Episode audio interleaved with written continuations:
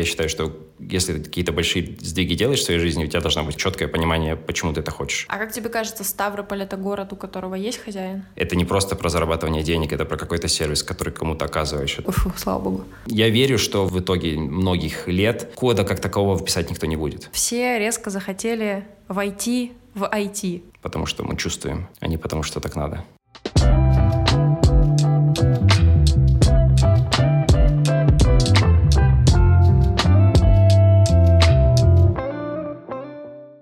Всем привет! Это Ангелина Головченко и подкаст «Провинциальное достояние». Сегодня мы с вами снова будем разбираться, почему люди остаются в регионах России и что крутого они здесь создают. Делаем мы это, напомню, на Северном Кавказе и, в частности, в Ставрополе. Сегодня у меня в гостях основатель и CEO компании DevHouse, ментор с большой буквы Игорь Бокий. Игорь, спасибо, что нашел время для нас. Спасибо, Ангелин. Привет. Рад, что решила со мной провести такую штучку. Мне интересно рассказать что-нибудь. Классно. Давай тогда начнем прям сразу в бой. Сейчас ты, если по-русски выражаться, э, руководитель IT-компании. А, я вот хочу начать с этого. Расскажи, пожалуйста, из чего состоит твоя деятельность и как выглядит твой типичный день как руководителя Дивхауса? Угу. Ну, мне всегда хочется верить, что я такой не совсем трушный руководитель, в привычном смысле директор с кабинетом, офисом своим и чем-то таким. Мне всегда нравится быть в центре действий, э, быть как бы немножко более каким-то активным участником процесса, нежели просто человеком, который, скажем так, снимает метрики и смотрит, как все движется куда-то. Вот, естественно, что жизнь вносит свои коррективы, и всему этому получается уделять меньше и меньше времени. Вот, но фактически в течение дня может происходить все, что угодно. Вот, деятельность очень разная. Может быть, где-то brainstorming какой-то идеи для какого-то проекта отдельного, может быть, какое-то планирование, может быть, в общем, темпы и виды деятельности очень разные в течение дня. Вот, и это нравится, это очень много добавляет интереса в процесс. Вот, иначе я бы давно выгорел и, и, скорее всего, перестал бы заниматься тем, чем занимаюсь. Но фактически, если взять, не знаю, там, посмотреть на историю пяти последних лет, то, естественно, там, три года назад, четыре года назад это было много кодинга, сейчас это мало кодинга, и больше все-таки принятие более таких высоких или верхнеуровневых решений для того, чтобы что-то куда-то двигать в нужном направлении. Игорь, а расскажи про свою компанию чуть подробнее. Вот DevHouse сейчас — это что? И DevHouse, а, не знаю, через 5-10 лет, куда он идет?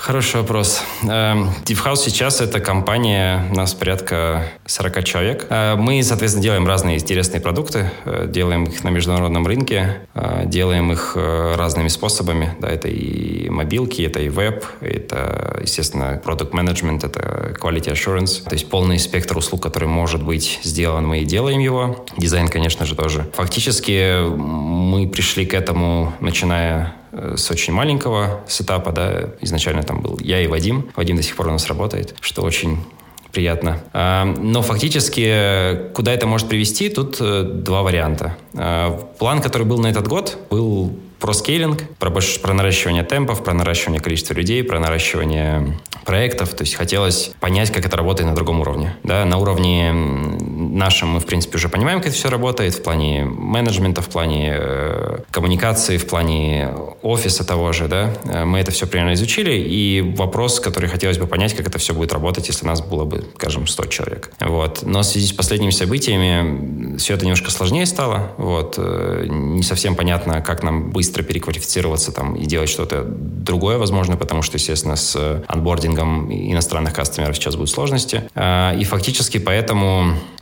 есть несколько продуктов, которые мы бы хотели попытаться в данной истории, в данный момент времени разработать а, и, возможно, переквалифицироваться в продуктовую компанию. Продукты, ну, один из таких самых явных и интересных — это продукт в сфере EdTech, продукта, который позволит э, обучать людей, э, есть как будто бы что-то, чего на рынке еще нет, и мы как будто можем это заделиверить. Тут мы сейчас активно начинаем это все исследовать, смотреть, и за лето, я думаю, мы поймем, насколько все, что мы хотим в этой сфере достичь, достижимо, как это может быть сделано. И это в целом очень интересный виток в компании, потому что если получится сделать то, что мы хотим сделать, то мы можем очень быстро расти и расти по-другому. Перестать вот такой трушной консалтинговой компанией и перейти все-таки больше в продукт, что намного интересней. Угу, окей. Ну смотри, ты начинал как программист, то есть это что-то, как я понимаю, что тебя драйвило. А почему ты вообще выбрал программирование?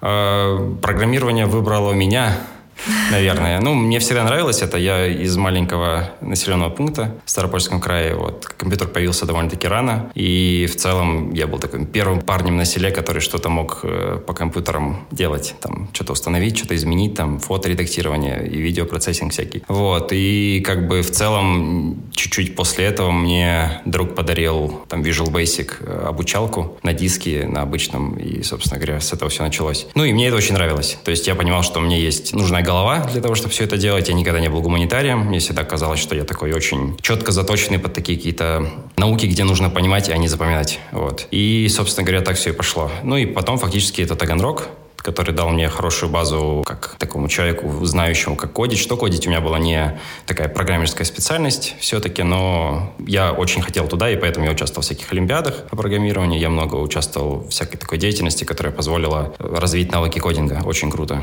И с третьего курса я уже работал. И да, то есть так, если посмотреть, 10 лет где-то опыта разработки непосредственно, из них вот последние там 2-3 года это такая меньше разработки и больше руководческой какой-то истории.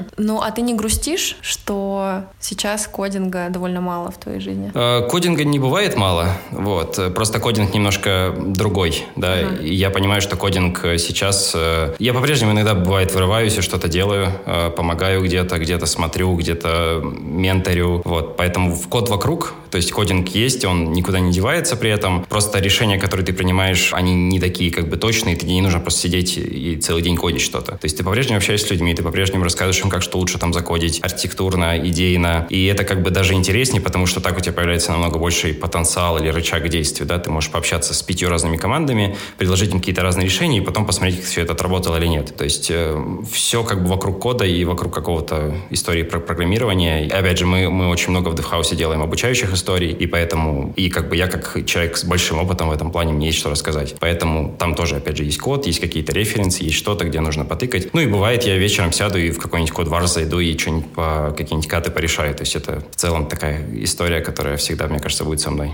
Очень прикольно. Слушай, ну ты был разработчиком, программистом, 10 лет опыта, а потом появился э, Игорь предприниматель. Как случился вот этот shift, что ты из просто кодера решил стать предпринимателем? Ну, его такого прям шифта не было. Я бы сказал, что это всегда было в голове. То есть, э, фактически, у меня есть хороший референс в виде моего папы, э, который по факту был учителем в школе, трудовиком и сделал много бизнесов разных, э, локальных, физических. И поэтому и меня часто это привлекал. То есть, я видел, что такое предпринимательство, я видел, что важно. То есть, я понимал очень глубоко, на самом деле, многие вещи благодаря этому. То есть, я понимал, что это не просто про зарабатывание денег, это про какой-то сервис, который кому-то оказываешь. Это про что-то ценное, нежели просто деньги. И когда я работал, я тоже видел в этом много чего такого. То есть, я всегда все проекты, которые я делал, я всегда к ним относился не просто как э, к работе, как к способу заработка, а как к чему-то, что фактически я делаю для того, чтобы кому-то чем-то помочь. И по факту это как бы для меня было всегда большей ценностью, и фактически это такой предпринимательский approach. Да? Если ты всегда смотришь на это так, то ты всегда видишь больше сторон процесса, нежели просто написание кода. И это по факту всегда было во мне, и всегда э, просто, грубо говоря, нужна была возможность возможность появилась, и я, собственно говоря, начал делать то, что мы начали делать в Ставрополе. А можешь подробнее чуть рассказать про эту возможность? А, ну, фактически тогда там получилось так, что был ряд проектов, на которых я был, скажем так, лид-разработчиком, иногда единственным, иногда нет. И фактически этим проектам нужна была дальнейшая поддержка. А, при этом ресурсов у той компании, где я работал, на эту поддержку практически не было. Была договоренность, что я продолжу все это дело поддерживать и развивать сам каким-то образом. И вот как бы и все. Опять же, это сложилось тем, что я перестал быть холостым. Хотелось немножко изменить жизнь в плане того, что хотелось уехать из Таганрога. Таганрог кру- крутой город, э, но в котором, как мне всегда казалось, нет хозяина. Нету чего-то, чего, собственно говоря, приводит город в порядок к какому-то правильному состоянию. Но город очень крутой, провинциальный, классный, но для студентов. А для такой семейной жизни хотелось что-то другое, и по факту все сложилось. Появилась возможность изменить немножко то, что я делаю по работе, появилась возможность э, немножко сменить окружение вокруг себя, и как будто бы было еще там ряд историй, которые как будто можно было бы закрыть, возвращаясь в Ставрополь. Угу. А как тебе кажется, Ставрополь это город, у которого есть хозяин? А, Ставрополь намного более опрятный, безусловно. Э, ну, опять же, тут интересно, потому что как только я переехал в Ставрополь, началась тут очень сильная движуха. То есть, э, как бы там центр, который сейчас есть, таки, такой, который он есть, он появился не так давно, его не было, когда я переезжал, и фактически как будто бы э, все резко начало меняться, когда я переехал. Понятное дело, что это никак не взаимосвязанные вещи, но просто забавно. Но в Таганроге тоже в целом какие-то движухи есть. То есть там сейчас переделали очень много всего, но опять же, пока кто-то не настучал кому-то по голове и пока не взялись как бы сверху смотреть и как бы разбираться, в чем дело. Но в Ставрополе намного комфортнее жить. В Ставрополе широкие дороги, в Ставрополе нет таких больших пробок, в Ставрополе чисто, в Ставрополе классные парки, в Ставрополе много чего такого, что ты как бы не найдешь в многих городах России. Таганрог. Его кто-то называет Кремниевой долиной России. А как ты вообще относишься к такому высказыванию? Я не то чтобы согласен с этим высказыванием, э, потому что это немножко разные истории. Таганрог — это крутой город, в котором есть крутой технический вуз. Ну, был, да, скажем так. Сейчас я не знаю, потому что там все пообъединяли, и я не уверен, что там все так же хорошо. И фактически этот вуз дал начало очень большому количеству компаний. Но для меня очень сильная разница здесь в том, что Кремниевая долина — это про большие крутые продукты, про большие инвестиции, про то, что каждый таксист в городе — это про какие-то там стартапы. В Таганроге этого нету. В Таганроге есть очень круто развитая IT-комьюнити, э, большое количество компаний, которые занимаются большей частью консалтингом, большое количество людей, которые кодят. Да? Вот как бы и все. То есть с точки зрения, там, не знаю, плотности программистов, э, на, на метр, возможно, там какой-то паритет. Но с точки зрения того, что это и почему это делается, то это совсем не так. То есть, э, если мы берем там Россию, то это как бы, возможно, что-то похожее, там, это Сколково, да, но в плане того, что там есть про продукты какая-то история, про стартапы какие-то истории, ну, конечно же, это тоже другое все. И я думаю, что тут очень большая роль играет свобода. Свобода того, что происходит э, в Силиконовой и в Кремниевой долине, в плане того, что люди делают, как они мыслят, что они билдят. То есть там полная свобода того, чего нужно происходить. То есть там ноль бюрократии скажем так. У нас же все-таки таких мест нету. У нас всегда есть э, какие-то вот сверху стоящие истории, которые сложно контролировать. Угу. А как тебе кажется, что нужно, чтобы оно появилось? Вот такое явление, как Кремниевая долина, хотя бы близко похожее на него? Мне сложно ответить на этот вопрос, но я прекрасно понимаю, что это э, такой микс, э, который очень сложно воссоздать, э, но фактически он точно не будет работать, если... То есть тут, как обычная история про курицу и яйцо. Для того, чтобы делать крутые продукты, нужны большие инвестиции. Вот. Для того, чтобы делать большие инвестиции, нужны крутые продукты. Поэтому нужно с какой-то стороны решать этот вопрос и либо, соответственно, заваливать огромными деньгами что-то и делать что-то из этого, либо, соответственно, наоборот, пытаться креативить, создавать что-то. И в любом из этих вариантов нужно большое, ресурс, нужно большое количество ресурсов, нужно большое количество там, талантливых ребят, которые будут все это дело делать. В случае России только на государственном уровне можно решить. Вот печально, что так, да. Я ну, думала, может быть, э, есть у тебя, как у светлого ума, какие-то идеи, как это можно решить без государства. Но, наверное, у нас это просто культура, да, не та для этого? Дело не в культуре. Дело в том, что если ты э, хочешь делать крутой продукт, э, тебе нужны, ну, если прям про продукт сам говорить, тебе нужны пользователи. Да, тебе нужна свобода действий на рынке. У тебя не должно быть э, забюрократизированности всей этой истории. Да, ты должен мочь уметь делать то, что ты хочешь, без больших трудозатрат. В смысле, трудозатрат, которые не направлены на продукт, на доставку того, чего ты хочешь достичь. И, опять же, если посмотреть там на мировой рынок и так далее, естественно, что э, все стартапы или там все истории, которые выстреливают в Силиконовой долине, они все про, про мир, да, про большой рынок, где очень много, соответственно, пользователей сразу. Ну, большой потенциал у продукта резкий. Есть компании, которые выходили из России на мир и сделали это успешно, но это скорее, ну, это не так часто происходит, да, мы знаем там Мира, которые так начали, а, есть там, ну, условно, Nginx, но это российский, как бы, чувак, который все это написал, да, и фактически сейчас это мировой сервер, который в мире там самый популярный, да, после, возможно, не самый, но там рядышком с Apache. Вот, то есть есть истории, где люди делали что-то для российского рынка, ну, не, верно, для российского, но в России, вот, и это выходило на мир. Но это не так часто происходит, потому что специфика, опять же, людей другая немножко, кастомеров, вот, много всего немножко по-другому работает в мире и у нас. Но хотелось бы, конечно, чтобы у нас было больше свободы и больше движений э, туда, куда нам хочется, потому что мы чувствуем, а не потому, что так надо.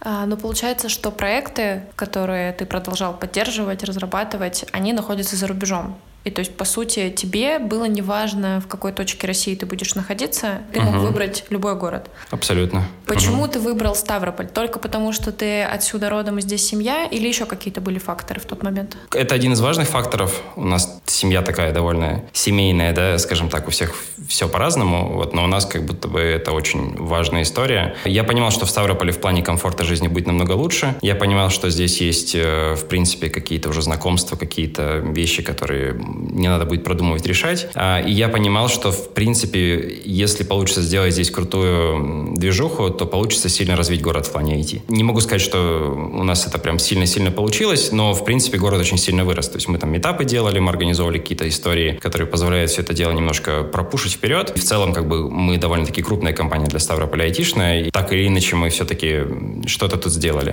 То есть, когда я переезжал, у меня была такая в голове прям ну, миссия, я считаю, что если ты какие-то большие сдвиги делаешь в своей жизни, у тебя должно быть какое-то четкое понимание, почему ты это хочешь. И одна из таких идей была в том, чтобы приехать и, и улучшить IT-историю в Ставрополе. Потому что в Ставрополе на тот момент был Bittrex 1С, и это как бы все. То есть там про Angular, React, какие-то такие истории мало кто знал. Все, это, все как бы думали, что это что-то внеземное и, и что это невозможно использовать. А сейчас это возможно. И все-таки мы как бы часть этого процесса. Uh-huh, uh-huh. Окей. А, если говорить про как раз предпринимательскую сторону вопроса в IT и в целом, можешь поделиться из своего опыта какими-то граблями, кейсами и вот твоим решением этих кейсов, чтобы, знаешь, дать какую-то пользу там из наших слушателей кому-то, может быть, начинающим предпринимателям или продолжающим?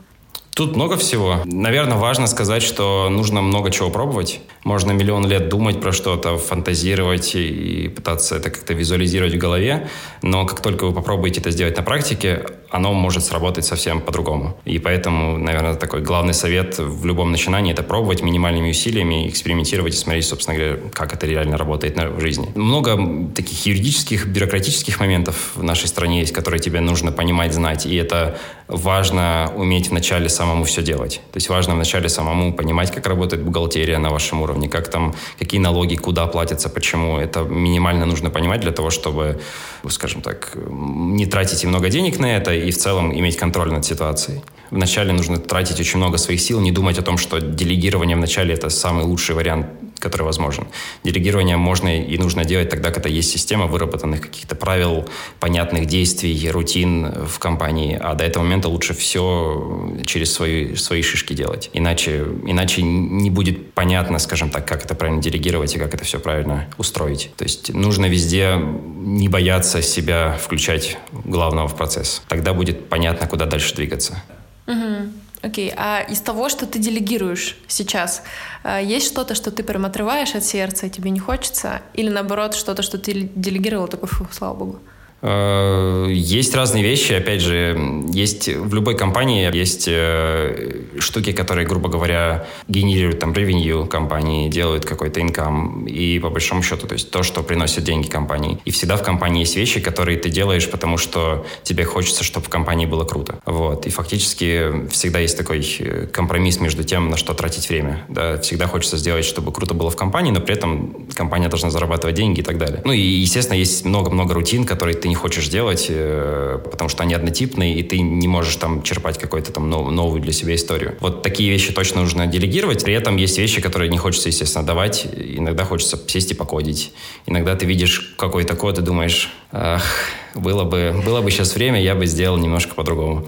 Э, но, но это нормально. Да, это то, что делегирование в целом всегда создает некие трудности э, в результате. Да? И тут э, важно, чтобы человек, который получает ответственность, был готов к ней, да, знаниями, умениями и всем этим, всем этим делом. Иначе этот процесс будет такой поломанный. И важно доверие, да, важно доверие, потому что если ты будешь выдавать, но при этом все время контролировать на каждом шагу, то, естественно, ничего в этом хорошего тоже не получится. Будет, человек будет постоянно ждать от тебя какого-то следующего шага, одобрения, и это работать будет тоже неэффективно.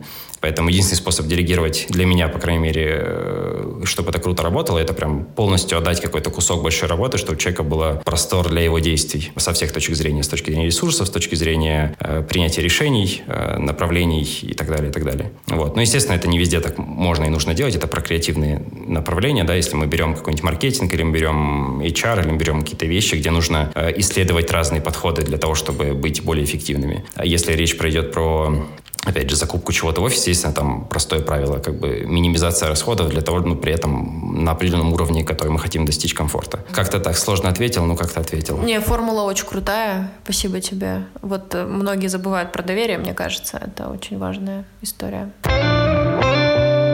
Я не могу с тобой не поговорить про такую историю, как явный тренд на рынке труда.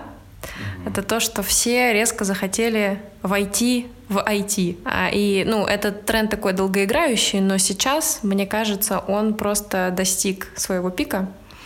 И, соответственно, ты как человек с экспертизой в IT, а, ты как человек, который построил уже довольно большую IT-команду, хочу у тебя спросить, ну, так, разделю свой вопрос на две части. Первая часть. А, как ты думаешь, вот если человек просто хочет работать в этой сфере, да, неважно, кто он, какие есть универсальные качества, навыки, знания, которые нужны человеку, чтобы стать успешным в этой сфере? Универсальный э, такой вопрос. Э, тут, к сожалению, нет ответа э, прямого, точного. Ну, я не знаю, по крайней мере, его. Эм, я скажу так, что все сильно зависит от того направления, куда ты пытаешься войти залезть. Да, идти это не, не про кодинг, это, это намного больше и намного шире. И поэтому тут... Э, и в целом, если посмотреть на IT, э, на то, что, собственно говоря, деливерят люди, и на то, как они это делают, то в целом IT идет по истории такой сильного-сильного упрощения всего, что касается, да, то есть раньше все это кодилось там на каком-то ассемблере, и все это было сложно, непонятно, нужно было очень много учиться. Сейчас, по факту, ты можешь закодить э, какой-то какой-то продукт вообще без знания кода. Это тоже IT, как бы, да, то есть это как бы фактически про разработку чего-то, да, там какие-то минимальные знания тебе все равно нужны, там, не знаю, как там HTML-страничка отдается, как JS примерно отрабатывает. Тебе нужно минимально понимать, но это не нужно глубоких знаний, тебе не нужно знать, как там память аллоцируется, тебе не нужно знать много таких вот сложных вещей. И поэтому а, это открывает большой простор для ответа на этот вопрос мы можем взять любого человека и найти ему нишу там, где ему будет комфортно. А, то есть э, сейчас очень много людей, кто переходит в IT из других профессий. В целом мы видим, что даже по нашим ребятам, у нас есть такие ребята, которые пришли совсем из других сфер, э, мы видим, что такие ребята вполне себя комфортно чувствуют за счет такого бытового опыта, который у них уже есть, за счет э, умения общаться, коммуницировать с другими людьми, да, потому что IT сейчас тоже это не просто про кодинг, э, это про умение быть э, командным игроком, это про умение приносить результат э, немножко больше, нежели просто код или закрытая задача. Да, это про вдумчивость, это про продуктивность, про продуктовую ориентированность, про много таких моментов, которые там софт-скиллами обычно называют, и это важно. И, как правило, у людей как раз-таки, которые приходят из других профессий, с этим намного лучше. Потому что, опять, ну, опять же, будь человек какой-нибудь продажником, который много общался, естественно, что коммуницировать с ним будет намного проще, нежели с каким-то человеком, который отучился в универе пять лет на разработчика и учился писать код. Он не учился писать вообще, он не учился общаться, он учился делать все, что угодно, кроме таких вот софт-скильных историй. Поэтому важно понимать, что мы люди, и, наверное, самое ценное в этой всей истории это то, что мы как люди можем сюда привнести. А в IT это очень важно. Я верю, что в итоге, там, на, в итоге многих лет кода как такового писать никто не будет. Это все будет автоматизировано, есть уже крутые нейросети, которые умеют тебе очень такие качественные сниппеты кода доставлять, то есть ты просто даешь а, какие-то модели, которые нужно получить там на входе, на выходе, они тебе генерят какой-то код, который в целом работает уже хорошо. То есть э, это, это близится, и оно произойдет. То есть, естественно, что на каком-то огромном уровне это все закодить сложно таким образом, но какие-то такие упрощалки и ускорители разработки, они будут доставлены, я думаю, очень скоро нам. И поэтому прям учиться писать код как будто бы сейчас не самое важное. Самое важное учиться думать про то, как, как деливерить хороший результат. А для этого инструменты могут быть очень, очень разные. Ну и в целом, если смотреть по образованию, то я думаю, что мы еще не дошли до пика. Я думаю, что пик еще далеко-далеко впереди. Я имею в виду по образованию, по тому какое количество людей будет переходить в эту сферу. Я думаю, что это будет только по нарастающей, как минимум еще пару лет, а, потому что больше и больше людей будет э, сталкиваться с тем, что, скажем так, есть более прибыльная, как минимум, работа. Это, естественно, завлекает больше всего. Конечно же, очень много людей будет отваливаться на этом пути, да, то есть взять, если я немножко смотрел по тому, что, как доставляют там большие школы в России, которые там Skillbox, Яндекс, э, Практикум, э, там Skill Factory и прочие ребята, у них, ну, они пишут большие проценты, но фактически, если посмотреть там интервью с ребятами, которые все это дело делают, то порядка там 50-60 людей реально, реально доходят до конца. Это в лучшем случае. Вот. Зависит сильно от входных параметров, зависит сильно от того, как менторинг проходит в процессе. То есть э, как минимум 50 людей, скорее всего, свалится в процессе и уйдет, потому что это не так просто на самом деле. Тебе нужно много перестроиться в плане мышления, да, и это такой дорога в другую сторону, направление совсем в другую сторону, нежели просто, там, не знаю, работать работу, которую ты работал. Вот, то есть тут больше челленджей, больше, большое количество таких майншифтов нужно сделать, чтобы быть крутым в той специальности, которую ты выбрал. Но опять же, если ты выберешь правильную специальность, которая каким-то образом предрасполагается там тобой, твоими предыдущими опытами, то, скорее всего, тебе будет проще. Угу, окей. Ну тут как будто сейчас мой второй вопрос потерял смысл. А, ну, может, все-таки попробуем. Вот если мы не заглядываем далеко в будущее, да, а говорим о программисте сейчас. Угу. Допустим, у нас есть выпускники там вузов, да, или люди, которые вдруг сейчас решили поменять свою жизнь и стать программистами. Какой бы ты дал универсальный рецепт им? Ну, типа, все равно, мне кажется, с э, позиции твоего опыта есть какие-то ключевые да, вот эти хайлайты, Окей, да, тут, навыков, тут, тут, тут, тут э, единственный навык, который нужен, по большому счету, это самообразование и терпение. Ну, два, ладно.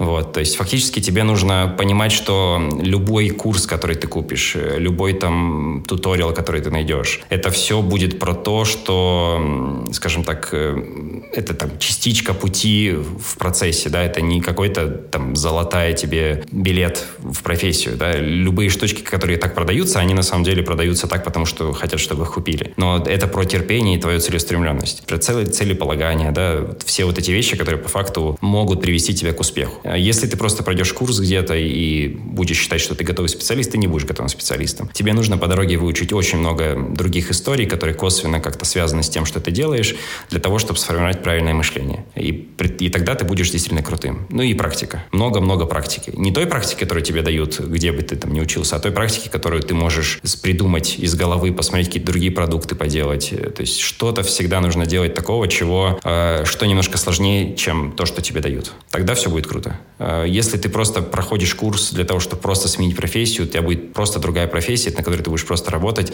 и будешь просто работником. Вот. Если хочешь что-то, чего-то добиться в новой сфере, то, то надо, надо потеть. Всегда так. В любой сфере. Это не про IT, в принципе. Везде так я заметила, может быть, мне кажется, что есть все-таки некоторое, да, вот это предвзятое отношение к гуманитариям, да, что есть разделение на гуманитариев и технарей. Ты сам делишь так людей? И как тебе кажется, человек вот условно, да, в кавычках, с гуманитарным складом ума, может ли он э, стать разработчиком? Именно разработчиком, человеком, да. пишущий код. Если очень долго будет стараться, то сможет. Но тут просто вопрос в том, что э, есть устоявшиеся способы мышления, которые все-таки больше про людей с техническим складом ума. Тут нужно будет перестраиваться. Вот. Фактически гуманитарии — это люди, которые мыслят, и тут очень важен интеллект. Если человек умный, если человек может э, понимать причинно-следственную связь между вещами, то есть, э, а условно говоря, там, журналисты, которые по факту это, они очень крутые исследователи, да, из, там, не знаю, анализаторы статей там и фактов. То есть, э, по факту разработка — это же очень похожий процесс. Да, тебе нужно, там, не знаю, ты дебашишь какую-то историю, тебе нужно найти проблему где-то в коде, тебе нужно пройтись и в голове запомнить запомнить там 5, 6, 7 пунктов, которые ты там, маленькие гипотезы, которые ты себе доказал. Фактически это такой же исследовательский процесс. Поэтому, то есть тут нет такого. Есть просто люди, откровенно, которые не совсем про понимание того, что происходит, а больше про запоминание того, что mm. нужно делать.